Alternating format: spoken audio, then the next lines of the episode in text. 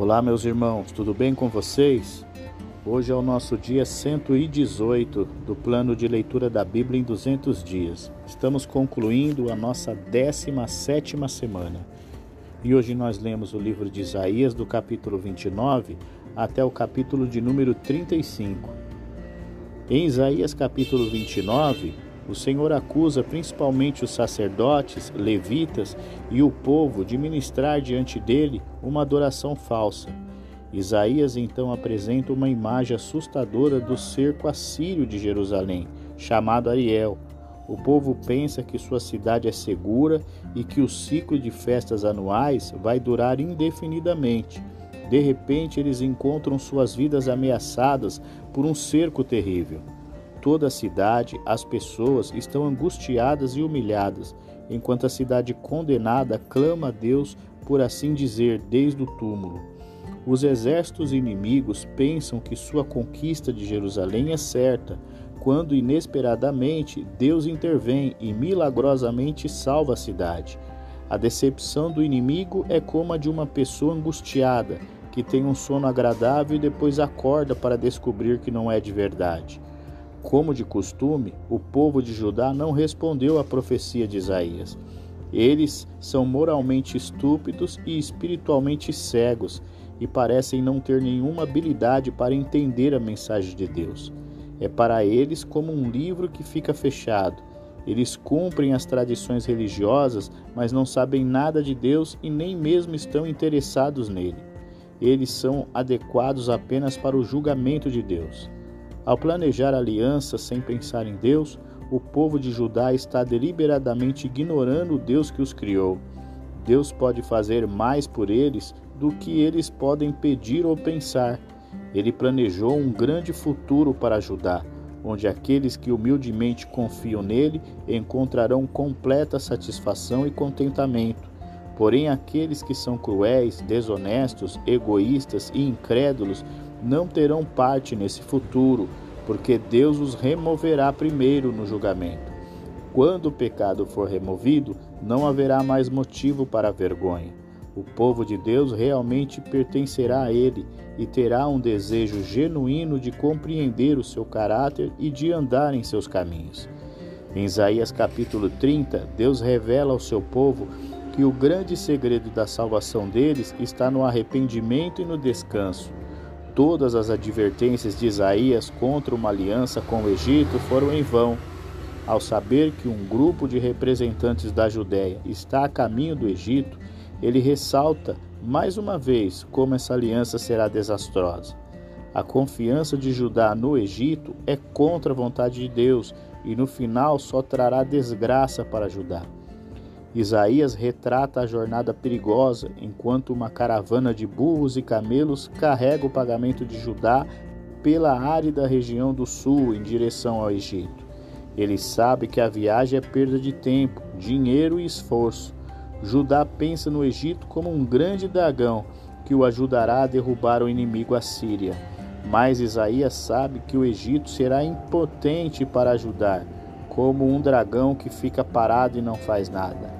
O profeta escreve essa mensagem desanimadora como um registro permanente de que o povo foi avisado. Mas as pessoas pecadoras não querem ouvir mensagens que vêm de Deus. Eles querem ouvir apenas o que lhes agrada.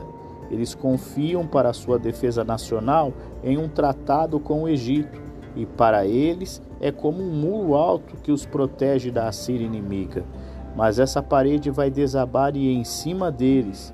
Em vez de confiar tranquilamente em Deus, o povo confia na força militar. Isso é apenas um convite à derrota, porque a força militar da Síria é maior que a do Egito. Deus quer ajudar seu povo, mas primeiro quer que aprendam a confiar nele. Apesar da rebelião de Judá, Deus, em sua misericórdia, não os rejeitou para sempre. Ele é o grande mestre que pune seu povo quando se afastam dele, para que vejam seus erros, abandonem seus caminhos pecaminosos e voltem a andar nos caminhos de Deus. Então Deus derramará sobre eles as bênçãos da natureza e uma extensão que eles nunca experimentaram antes. Sobre seus inimigos, Deus derramará sua ira. O povo de Deus celebrará sua vitória com muita alegria e canto, mas os assírios serão destruídos sem misericórdia, como se queimados em uma grande fogueira.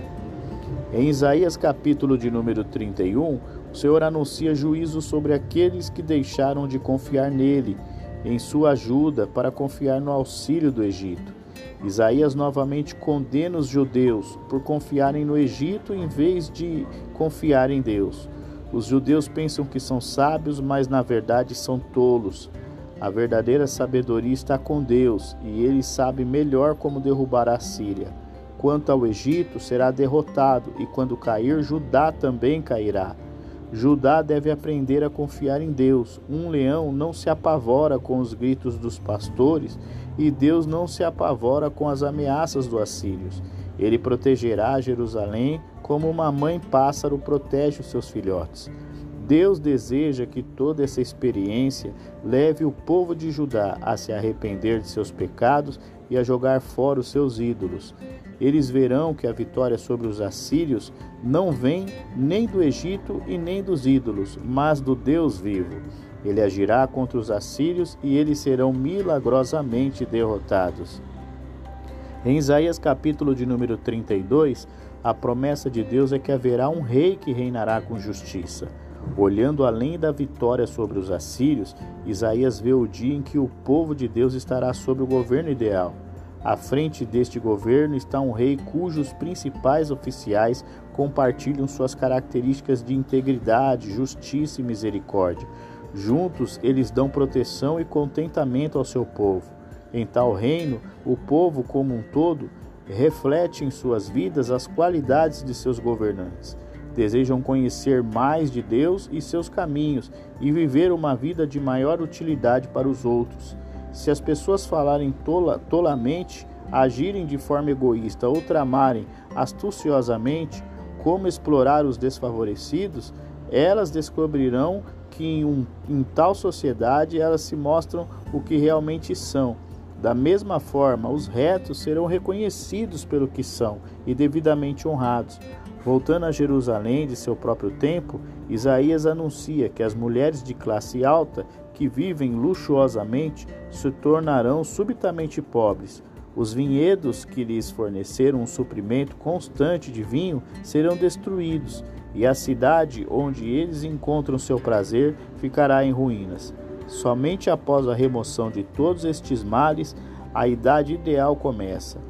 Esta era a caracterizada pela justiça e retidão, porque as pessoas têm o Espírito de Deus derramado sobre elas. O resultado é paz, segurança, alegria, liberdade, prosperidade, como as pessoas nunca conheceram. Em Isaías capítulo 33, Deus dá grande ênfase ao temor do Senhor e à prática da justiça, ao falar novamente sobre a situação atual. Isaías anuncia o julgamento de Deus sobre os assírios. Eles saquearam avidamente e agiram traiçoeiramente. Isaías clama a Deus para salvar Jerusalém para que os exércitos inimigos fujam e eles possam aprender os bens deixados para trás. Com a certeza de que Deus agirá, o profeta louva antes da vitória real. Deus dá ao seu povo segurança e sabedoria e eles respondem com reverência e confiança. Isaías então fica sabendo da traição da Síria contra os representantes da Judéia, que vieram negociar um acordo de paz. A Síria aceitou de Judá uma pesada multa que exigia como preço de paz, e depois traiu Judá ao dizer que atacaria Jerusalém da mesma forma. A administração de Judá nas áreas do país havia falhado como resultado da invasão assíria. Então os assírios decidiram terminar o trabalho apropriadamente, capturando a capital Jerusalém. Mas Deus vai agir agora. Ele lutará contra os assírios, transformando a vitória esperada em uma derrota devastadora. Sua ação será tão devastadora que as pessoas em todos os lugares ficarão maravilhadas. Deus agirá também contra os habitantes de Jerusalém, poupando apenas aqueles que vivem realmente e que se recusam a se unir às más ações dos ímpios. Com o fim do exército sitiante, o povo voltará a olhar para os campos abertos. Eles irão alegrar seu rei quando ele aparecer diante deles em suas vestes reais. Não ouvirão mais a língua estrangeira dos generais assírios que pegaram o dinheiro dos judeus e os traíram. As pessoas se reunirão em Jerusalém para as festas e festivais, como nos dias anteriores.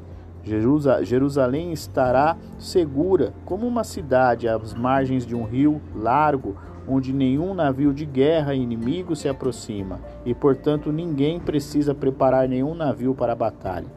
A cidade, pela misericórdia de Deus, será um lugar de boa saúde e ampla provisão.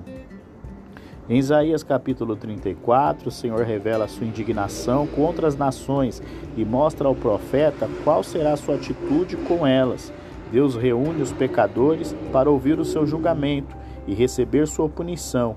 Este julgamento afeta pessoas em todo o mundo e envolve toda a criação física. Nada nos céus ou na terra pode existir independentemente de Deus, e nada pode resistir ao seu poder. Uma imagem desse julgamento é a de uma grande matança de animais, como se fosse um sacrifício. O rebelde cairá pela espada do julgamento de Deus. Eles sofrerão uma punição adequada por sua perseguição e massacre do povo de Deus. A cena então muda para a terra natal dessas pessoas. Seu país será transformado em um lugar de terrível tormento, medo e confusão, um lugar que nenhum ser humano gostaria de habitar. A glória de seu reino acabará, e as ruínas de suas defesas militares serão habitadas por todos os tipos de animais terríveis e demônios terríveis. Esse julgamento foi determinado por Deus, que registrou os detalhes em um livro, para que as pessoas em todos os lugares pudessem ter certeza de que é obra dele. Chegamos ao nosso último capítulo, capítulo de número 35 do livro de Isaías. O Senhor mostra ao profeta que haverá restauração de alegria e força para os que confiam no Senhor. Em contraste com o fim terrível que aguarda os ímpios, o estado final que Deus preparou para os justos é de paz, alegria e beleza. Como o julgamento foi retratado na devastação da terra de Edom, a salvação é, é retratada na restauração da terra de Israel. A imagem é de um deserto que se transforma em um belo jardim ou em uma floresta imponente. O Senhor Deus habita e fortalece o seu povo. Todos os efeitos do pecado foram banidos, pois Deus trouxe cura física tanto para os corpos das pessoas quanto para o mundo da natureza. Existe contentamento perfeito e satisfação total. Deus perdoa os pecados de seu povo e prepara o caminho para que venham de todas as nações para morar com ele em sua cidade. Nada que seja pecaminoso ou de alguma forma prejudicial ou perigoso será permitido entrar. O povo de Deus virá para a sua cidade com alegria, como cativos voltando de um país estrangeiro, ou como pessoas se reunindo em Jerusalém para uma grande festa encerramos o nosso dia 118 do plano de leitura da Bíblia em 200 dias e, consequentemente, a nossa 17 semana. Amanhã é o nosso dia de descanso, então nós voltaremos na segunda-feira para continuarmos navegando sobre o livro de Isaías. Eu aguardo você então e até lá!